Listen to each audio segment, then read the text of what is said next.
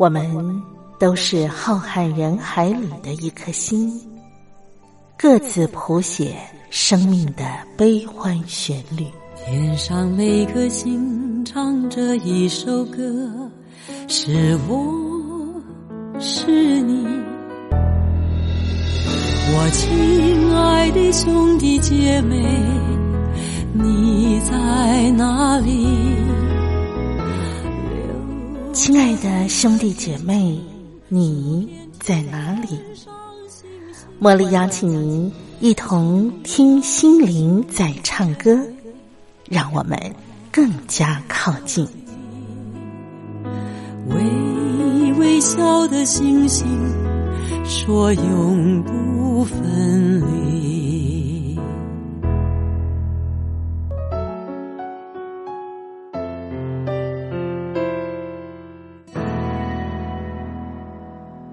听心灵在唱歌的好朋友，我是茉莉，在台北问候您。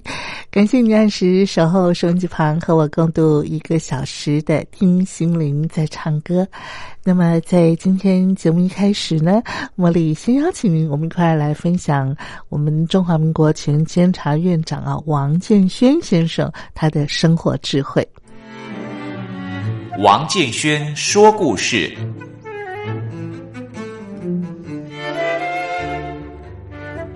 各位好朋友，大家好，我是王建轩。很多年以前啊，我在媒体上啊看到一则报道，但我现在还记得，当时这个报道啊，他说专家研究啊，如果每天大笑三次，可以使高血压降低。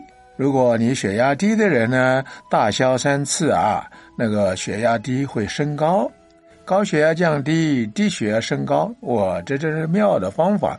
现在很多人高血压呀，吃药啊等等啊，啊很麻烦。但是呢，只要每天大笑三次啊，高血压就可以降低了。那最近我在一本书上看到啊，是日本人写的，叫做笑疗法。笑就是大笑的笑，疗就是治疗的疗，笑疗法。这个笑疗法现在已经获得医学界的认可。他大概的意思是说呢，他说这个专家哈就对两组人来做实验，有一组人呢就听一小时很严肃的演讲，演讲内容也是很不错的哦。另外一组人呢就听一小时很滑稽的相声。后来呢，就来测试一下这两组人的免疫力啊，免疫的指数啊，看看有什么变化。结果呢？听相声的那一组人啊，他们的免疫指数的提升啊，大大的优于听严肃演讲的人。哎，我在想啊，如果有办法每天大笑几次，这个也不是太难呐。这个又不需要吃药，也不花一毛钱，也不要跑医院，哇，真是太妙了啊！这个笑啊，就是一种心中很愉快的那种表现，就好像伤心啊会流泪。一样的道理，那么我们外在的原因带来的笑啊，譬如说听到相声啦，或者别人讲了一个笑话啦，或者别人出了一个糗事啦，那这个时候呢，你都会哈哈笑。还有一种的笑呢，就是说从内心很快乐，乐在心里，笑在脸上，那这一种内在的喜悦造成的笑啊，那这个可以很长久的。最近啊，香港有一位影视电影啊的大老板叫邵逸夫，他在二零一四年的一月七号啊过世了。他活了一百零七岁啊，他一生里面捐助这个公益慈善的捐款啊，大概有新台币四百亿。所以人家就问他呀，说你怎么活一百零七岁这么长寿啊？他说呀，宽容和做善事。是一把健康的钥匙，是生活幸福的良药。这个邵逸夫先生说的一点都没有错，因为你做善事啊，你心中会喜乐，那么经常很开心。这个呢是喜乐在心里，笑在表面，哇哈哈哈，先笑，那心里头快乐。那么或者心里快乐，笑在心里。所以我们说行善呢，是一把健康的钥匙。邵逸夫先生活到一百零七岁，可以证明孝疗法有助于健康。我和我太太苏老师啊，曾经访问过很多贫穷的国家，他们共同的一个问题啊，就是缺乏干净的饮用水，然后就会生病。生了病呢，有没有钱去看医生，就等死。所以这种的情况啊，看了以后，你真是觉得非常的无奈。那么在二零一三年的二月，我跟我太太一起到缅甸去访问。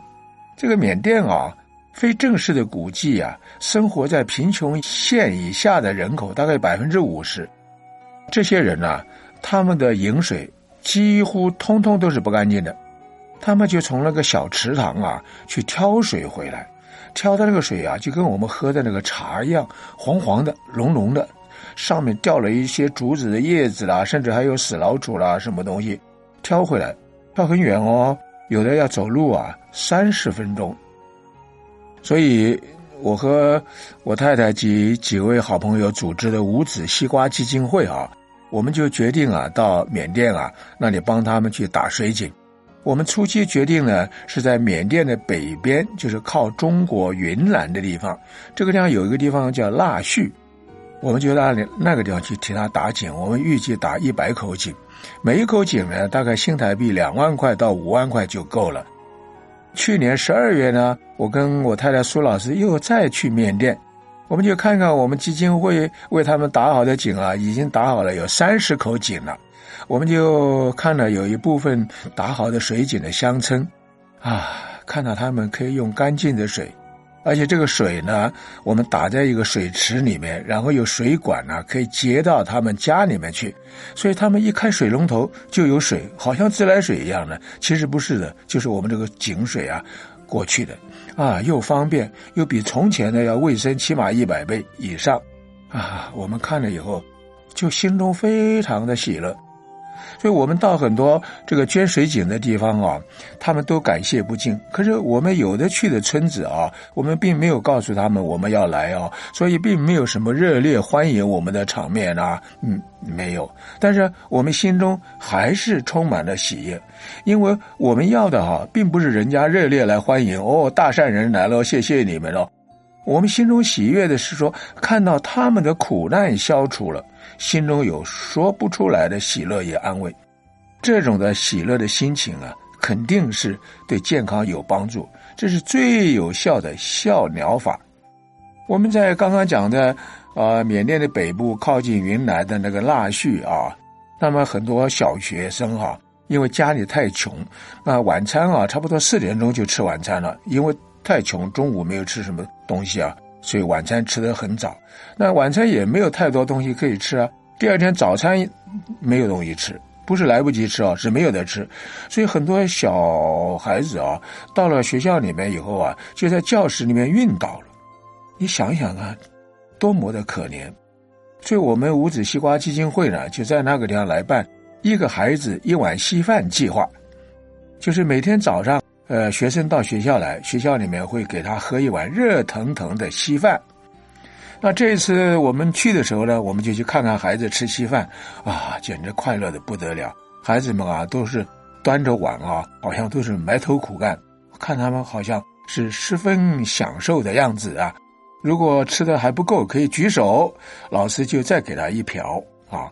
那么认养一个孩子喝稀饭，一年要多少钱呢？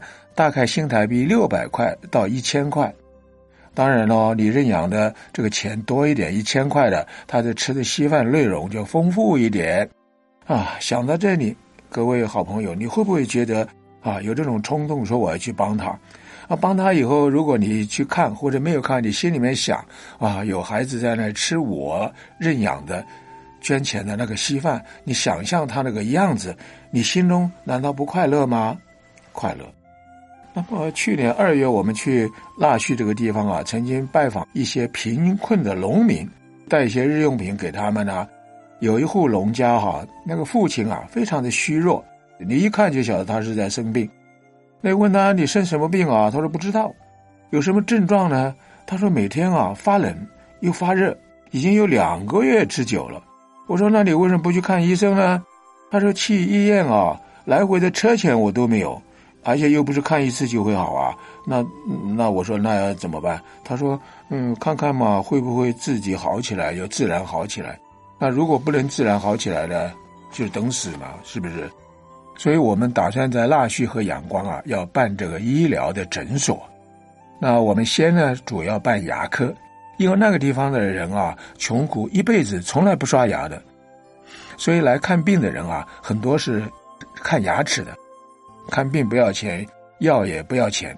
然后他有很多的乡村啊，有的比较远啊，他跑来看病很不方便啊。所以将来我们可能打算要买那个车子，然后我们载了医生和简单的设备和药。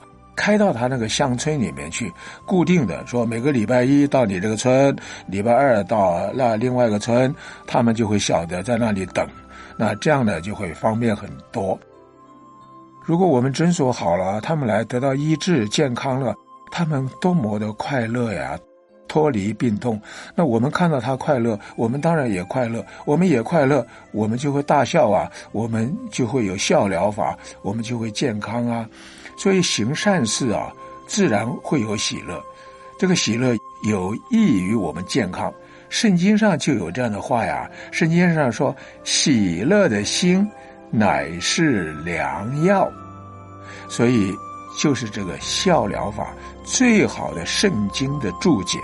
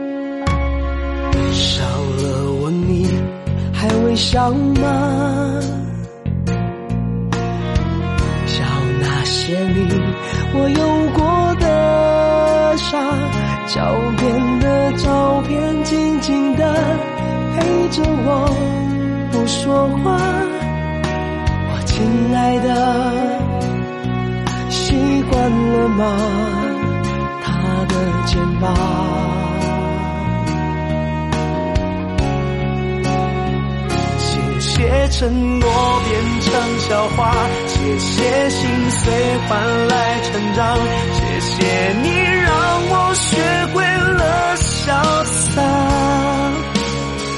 爱情的世界里。没有谁是输家，也没有谁该对谁说抱歉呐。谢谢海角没了天涯，谢谢地老没了天荒，谢谢你陪我走过的疯狂，深藏在我心中。想对你说的话，成全让我选择当个哑巴。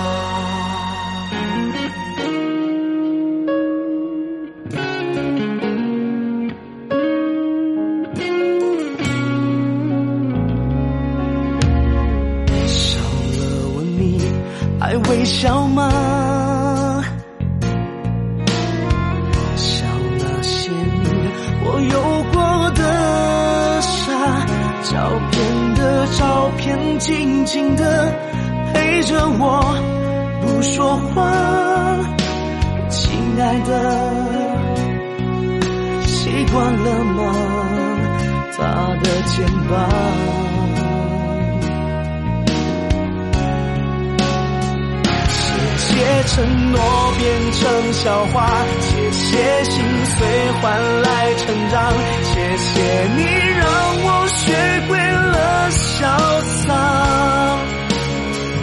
爱情的世界里，没有谁是输家，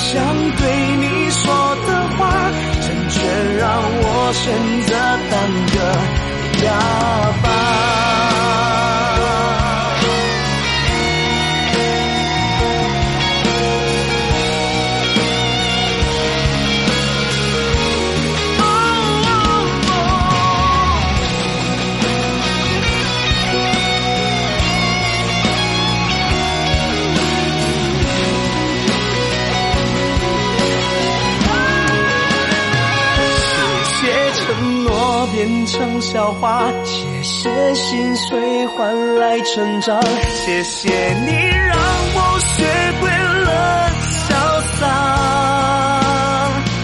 爱情的世界里，没有谁是输家，也没有谁该对谁说抱歉呐、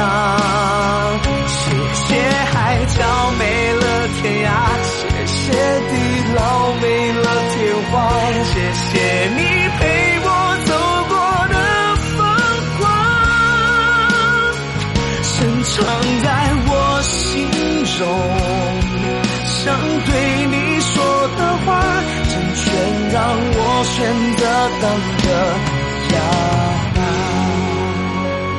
有一天你问我，我会试着回答，告诉你真实的拱手，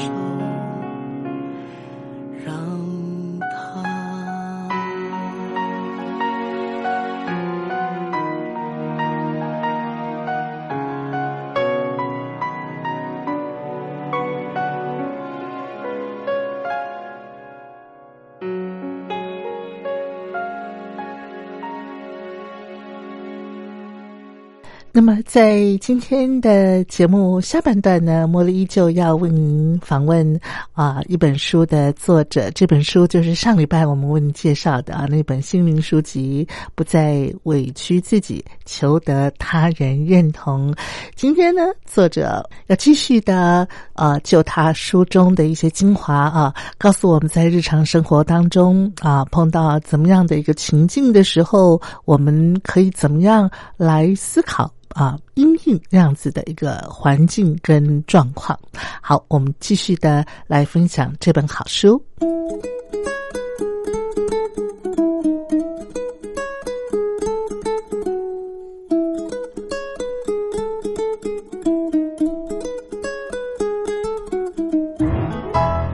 很开心，在我们今天的单元里头，茉莉再度的邀请到啊、呃张爱玲老师，我们请张老师来介绍他所写的这本书《别再委屈自己，求得他人认同》。上个礼拜不晓得听众朋友你有没有听到张老师为我们的分享呢？好，我们再次的欢迎他，张老师好。主持人好，各位听众朋友，大家好。张老师上个礼拜为我们介绍他所写的这本书啊，那因为这本书一共分成五个 part，那么呃前面的第一个 part 是有关于啊、这个友谊篇，就是交朋友的时候，我们常常呃可能会碰到的一些什么状况是委屈自己，但希望获得别人认同，但是。在这个情境底下，其实呃很多地方是我们的一些盲点啊，张老师为我们指出来了。还有另外一个就是爱情篇，爱情片是我们最容易让自己盲目的啊、这个委屈自己，呃，希望获得爱人的认同。啊，肯定啊，或者是更盼望他能够付出相对的爱哈、嗯 的这样这样子的一个礼仪。好，那接下来啊，今天在节目单当中呢，我们要请张老师来谈第三个 part，就是家庭片。对，哎呀，家庭片呢，不是一家人不进一家门，对不对？对啊，那可是呢，往往很多家庭里头的那个结是很难解的对，真的，啊。可是我们从小，比方说了，我们刚出生的时候，我们的天不就是我们的父亲或是母亲吗？他就是我们整个世界。对，所以我们希望能够博得父亲或是母亲的认同、嗯、赞美、肯定，呃，甚至啊，或者或者是说就是爱，对。我们是愿意委屈自己的。对。还有就是我们小的时候，呃，自主的能力还不强的时候，或是我们没有力量照顾自己的时候，我们也不得不委屈自己啊。对父母亲说什么，我们当然就要照做嘛，要不然我们可能就没饭吃了。对，没错，是吧？我们可能 呃就没床睡了，是是吧？也可能被处罚，对是不是？所以这个部分，老师你在写家庭篇的时候，嗯你是不是也有分享你自己的一些啊、这个生命经验，是吧？嗯，对。这样，像我就是在其中一篇，我有提到，就是之前参加旅行团有一有一位团友，嗯他说其实他本来都是带他的女儿一起，是后来，然后他觉得说，哎，小孩子带他们出来见见世也很好啊，而且嗯他、他背后有个想法说，可不是每一家的小孩子都有这个机会哦。他本来以为他的女儿会哎很喜欢，结果后嗯很开心对嗯很开心，结果后来就是这一次，就是我跟他刚好同一团那一次，他说，结果这次我又跟他讲，我本来要带他来，他说啊，是不是要搭飞机？如果不如果还要要搭飞机，我就不去了。哦，对，所以他所以这次就是他自己他自己来，对，哦。他也才知道原来女儿不是那么喜欢搭搭飞飞机。机，对，哦。跟他先前一直以为的啊，我要给我的女儿最好的，所以我带她出国，带她去好多国家，其实人家未必这么想，哎，真的，家庭片里头，老师刚刚讲到一个重点，做父母的立场跟做孩子的立场不一样。嗯，做父母的立场常常以爱为名，对或者是说，我就是想尽办法，我觉得是最好的，我要给你。对但是给你的这个方式，有的时候对孩子来讲，他感受到的不是爱，对他感受到的是压力。对，或者是命令哦，对你要我这么做，好吧，我只好这么做，对对对对对对对。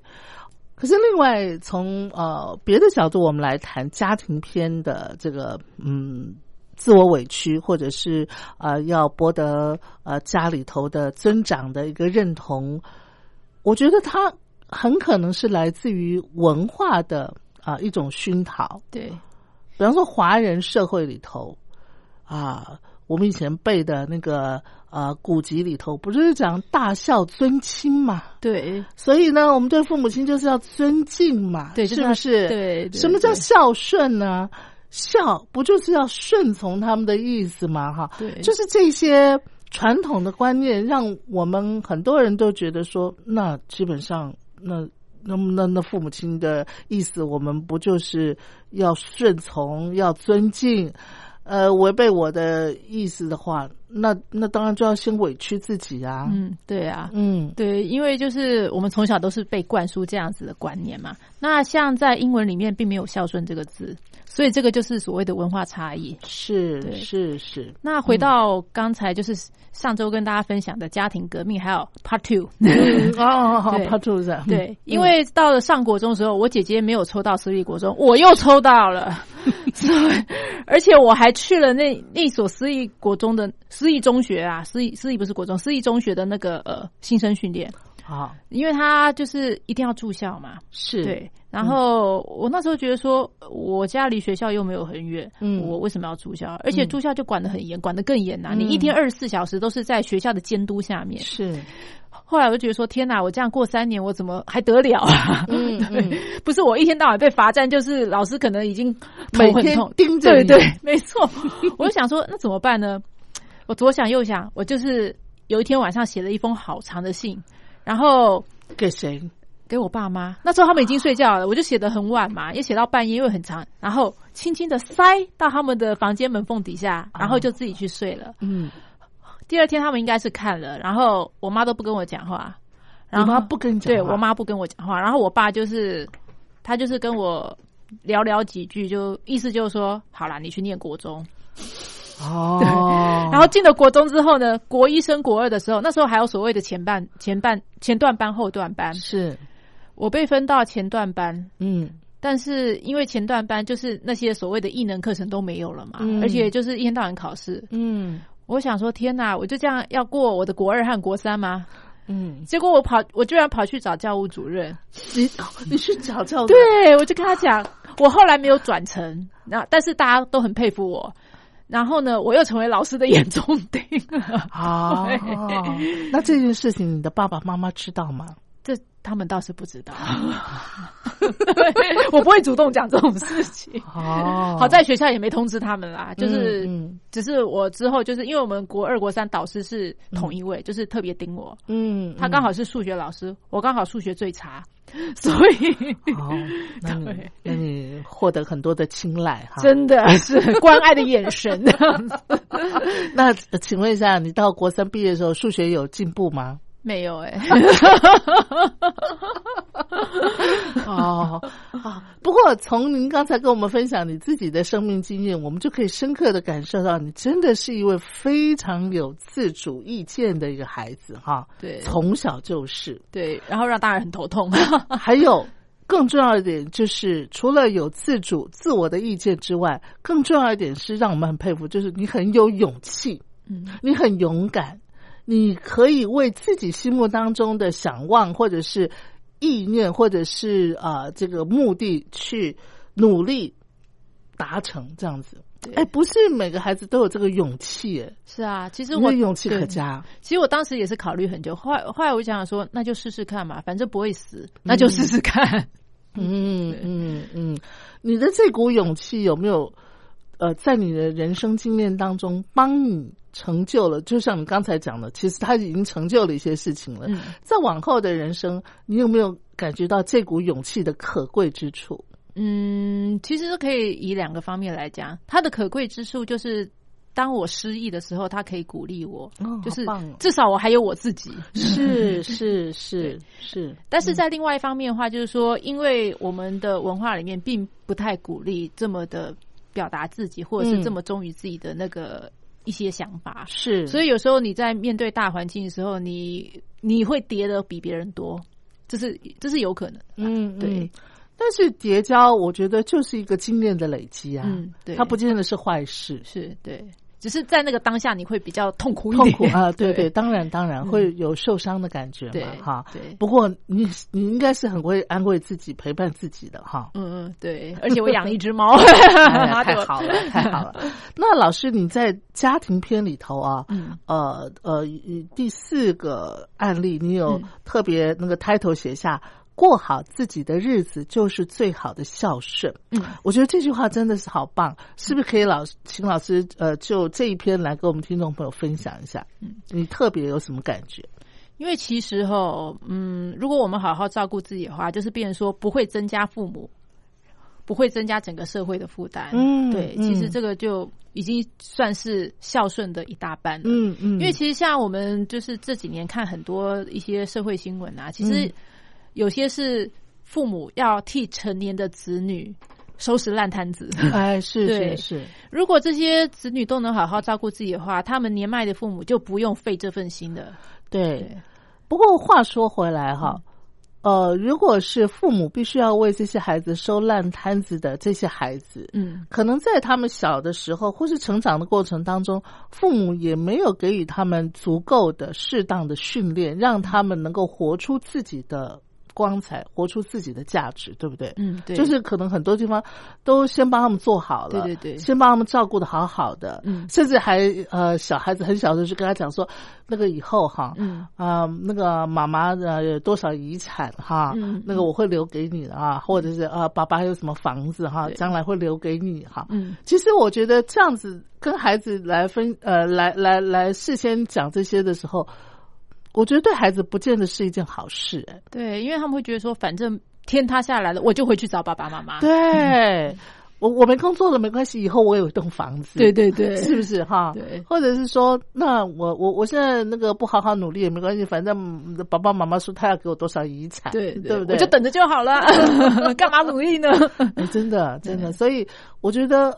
回过头来，反倒是我们做父母亲的自己要醒思，嗯究竟我们是用怎么样的一个价值观念来教育我们的孩子？对，像我书中也有提，就是我自己本身的例子，就是我曾经收到一封 email，就是有一位家长询问舞蹈治疗是什么，嗯因为他念国中的孩子要交一篇小论文，反正这样子我通篇看下来，他我的感觉就是他要帮孩子对他对他在帮孩子找资料，对。然后另外一个例子是我一位连友，他在那个大学任教，他说就是他他收到客诉，什么客诉？我的孩子要去报考你们的学校，你们为什么不先提供考古题？他整个觉得好，啥？这是什么？后来学那个系上当然就不受理啊，对就说因为这个完全不合理嘛，嗯哪哪有说你来报考我们的系所，呃我先给你考古题的？嗯对啊，嗯联考也没有考古题啊。对对对对啊对就觉得哎、可是现在这样的父母好像还不少哎、啊，真的吗？对啊，像哦我也曾经在大学兼课，就是有其他的老师就是曾经被客诉，客诉原因、嗯考试太难，作业出太多，这个是真的。对，然后我们都会觉得啊，现在是怎么 对，不能出作业，不能考试啊，嗯就会觉得说蛮为难，好像现在教育变成一个服务业。是哈，对这真的是呃，嗯我们的整个大环境，对，大家都要好好去思索。嗯好，嗯，好，老师，我们聊到这儿呢，我们听一段好听的音乐，待会儿我们再继续的向你请教。好。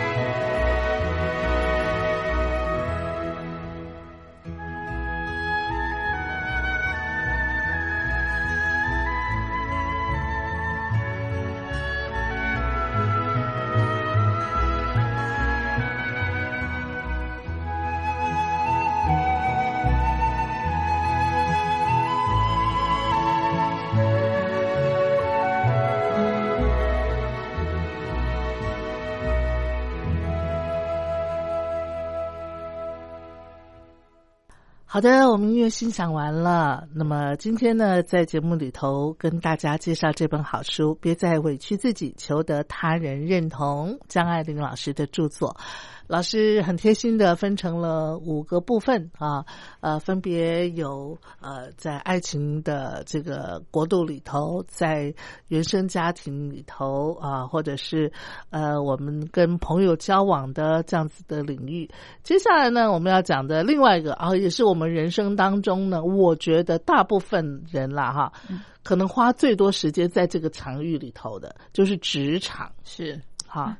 哎呀，我们常说为五斗米折腰嘛，是不是呢？怎么能够不委屈自己呢？你不委屈自己了，你就没有这个薪水了，你就真的没没法赚钱了。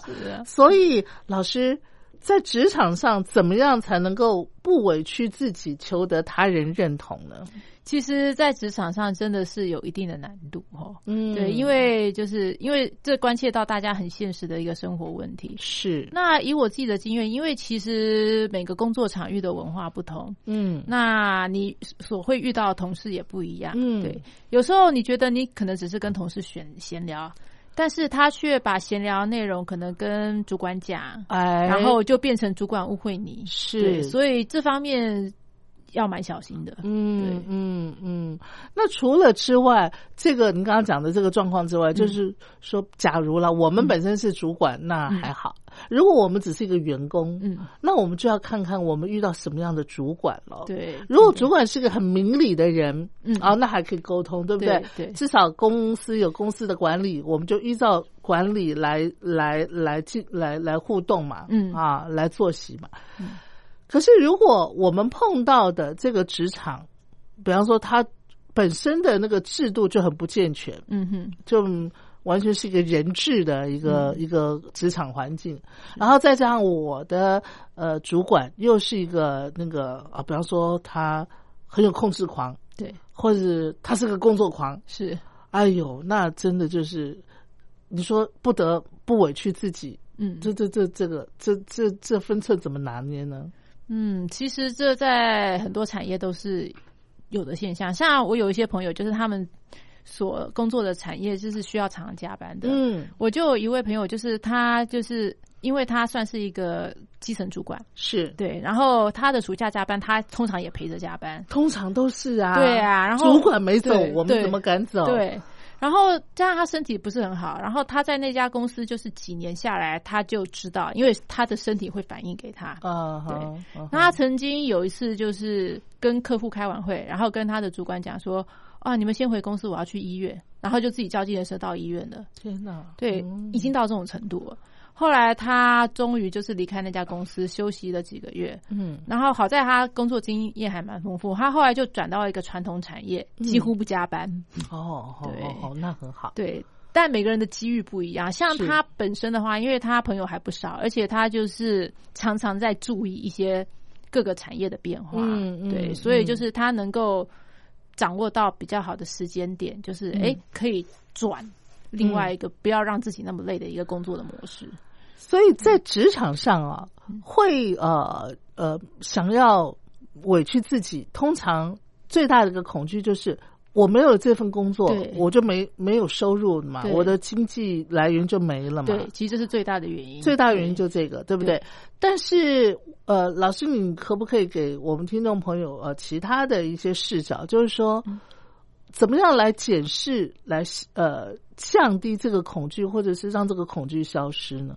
嗯，第一个就是可以充实自己，对，哦让自己多会一些东西，对，嗯就是增加自己的本钱嘛，对。哦到时候就是你如果真的要转换跑道的话，会比较容易。是对，然后也多多观察你自己还蛮感兴趣的几个领域，你多多去了解。嗯对，然后看嗯自己的资历啊，嗯跟万一说你要到转到那个产业，哎，有哪些需要补的，有哪些是你已经有的，是。对，就是先装备好自己，对，随时做准备。嗯嗯。装备好自己。对。对对对，而且老师现在哈，很多的那个产业或者是工作的内容啊，嗯，其实跟传统的我们想象当中的职场是不太一样了，是对，对不对？对。其实呃，除了像尤其网络的兴起，对。很多的呃那个那个产业是可以靠自己来、嗯。来来为自己谋生的，对。你不需要要在一个老板底下做事的，对。像现在很多年轻人啊，我就想到那个我昨天搭捷运，嗯。对，早上我就是因为很挤嘛，嗯。然后我就哎、头一转就看到旁边在我旁边人他就打手机，我也不是故意看他，但是距离很近嘛，嗯。然后他那时候打的内容就是说，哎、呃，大家放完假要收收心啊，然后就是还是要收心上班呐、然后这个 PO 在网页上的那个照片啊，要好看一点的。然后反正他那个写文字然后我看他那时候带了两个皮箱，嗯。要去机场，他应该是做网牌的，哦，做到成功到他可以雇员工帮他帮他上架，是，然后他就是照他的 schedule 去批货。我那时候是这么想，因为现在蛮多年轻人是真的是这样子。是哈，对啊，所以我觉得，呃，很多人呢、就是与其你要成天在老板的那个监视底下，然后很委屈的去赚那啊、呃那个为五斗米折腰的钱，还不如你可以累积自己的，就像老师刚刚讲的，好好装备自己，嗯，然后呃，去寻找自己的特质在哪里。是啊，你可以好好的发挥所长嘛。对，啊，老师，我在职场上还看过一种朋友的类型，就是说，他一天到晚就是骂他的老板，嗯。他一天到晚就是埋怨他的工作。嗯。啊，他一天到晚就是在这个这个跟别人数落啊，他的那个那个呃工作的环境呃多不人性化啊，或者是呃工作多无趣啊，老板多机车啊，什么什么，但是呢，他还是在那个位置上。是是有啊，是有这样的老师。对于这样的人，您有什么样的建议呢？嗯，这个可能要回归到他本身啊，他可能是害怕说失去这个工作，但是他必须有个管道来宣泄。哦对，所以就抱怨这个，抱怨那个，以便于我能够活下去。这变成他的一种生存机制，就是他宣泄完了，他可能还是还蛮认命的回到自己的工作岗位，是是是，好、这样也好啦。这是他的一个平自我平衡的方式吧。这个做的方式，呃，至少他他有个宣泄的管道，他不会发疯嘛。哈对对然后他只要尽本分，把他工作做好，那也可以嘛。对啦，基本上对，是不是不会造成什么太大不良的影响？应哎该对就 OK 了也。也还好，也还好。好，职场的部分我们就讨论到这儿了啊。来，我们再听到好听的音乐。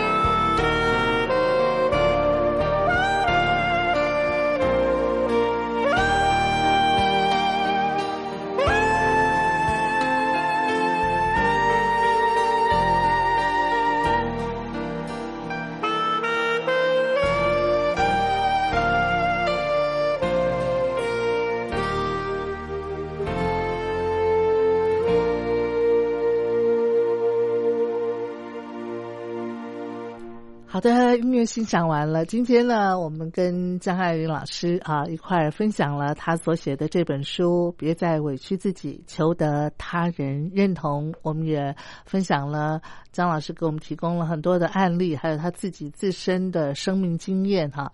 其实，不管是在家庭、在职场啊，或者是人际关系里头，或者是亲密关系里头。啊，每一处都是我们修行的场域啊，就是让我们懂得怎么样照顾好自己，然后让自己呢身心都能够很舒畅，但是也不会影响到外在，让别人也很舒服，别人也很可以跟我们很好的一个交流。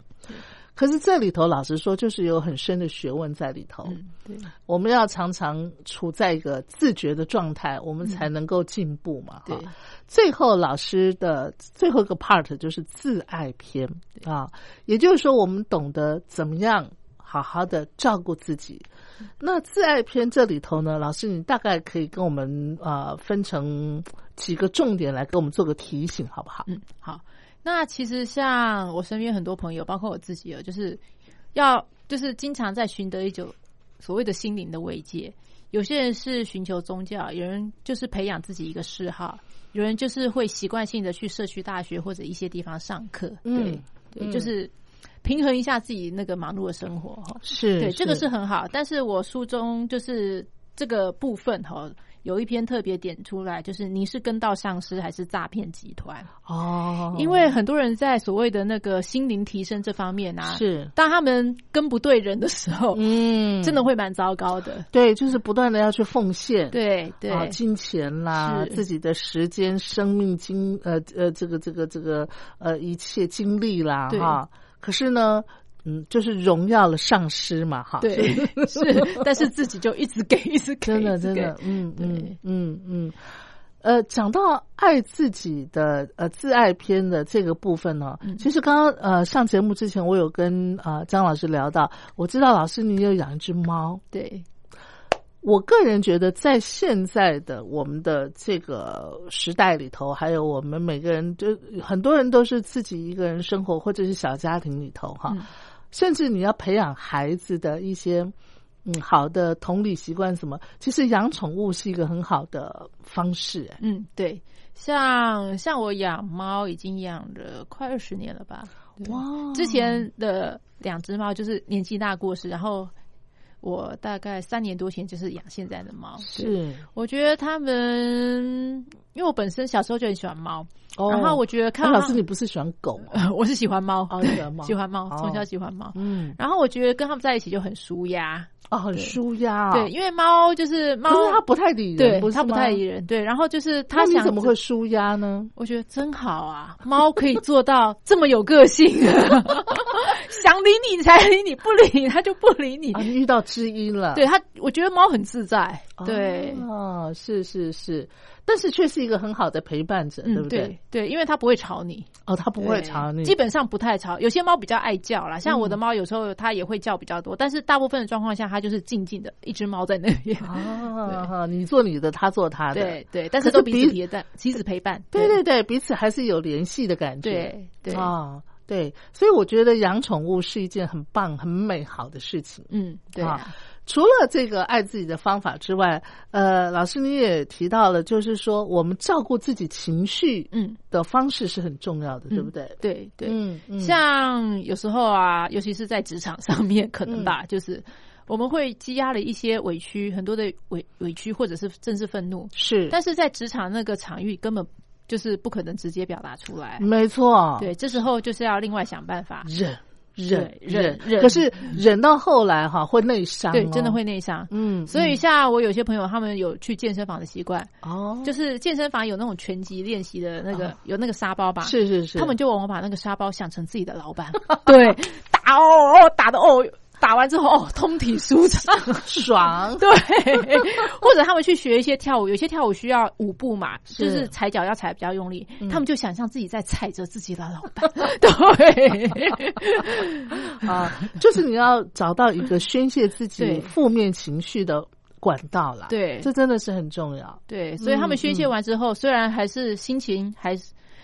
不可能完完全全的那个平复，嗯因为毕竟还还要就是为五斗米折腰。但是至少这一部一部分的情绪已经把他们宣泄出来、释放出来，对对对自己会比较比较 OK 的去面对接下来的同样的一个场域。是是是，不过老师讲到呃爱自己自爱的这一篇哈，嗯我个人呃有一些体会，我想要请老师进一步的来跟大家分享，就是说我们除了要找到自己呃情绪的一个宣泄、负面情绪的宣泄管道之外，还要。是不是能够慢慢培养自己一个自我觉察的能力？嗯就是说，比方说，很多人是在同样的问题上一直栽跟斗，对，同样的问题上一直受伤或者是受挫，嗯，那可能这个问题的根根结不是在外在别人哦，嗯而是自己哦。对对。哦，老师这个部分你有没有一些呃案例，或者是别人跟你分享的？我以我自己为例子好了，其实我我是很有个性，但是我脾气也不是太好，对，哦，看不出来。小时候对，但现在稍微好一点，但是我也，但是我觉得跟真正脾气好的人，就是如果真的是要比较的话，我的脾气还是属于比较不是那么好。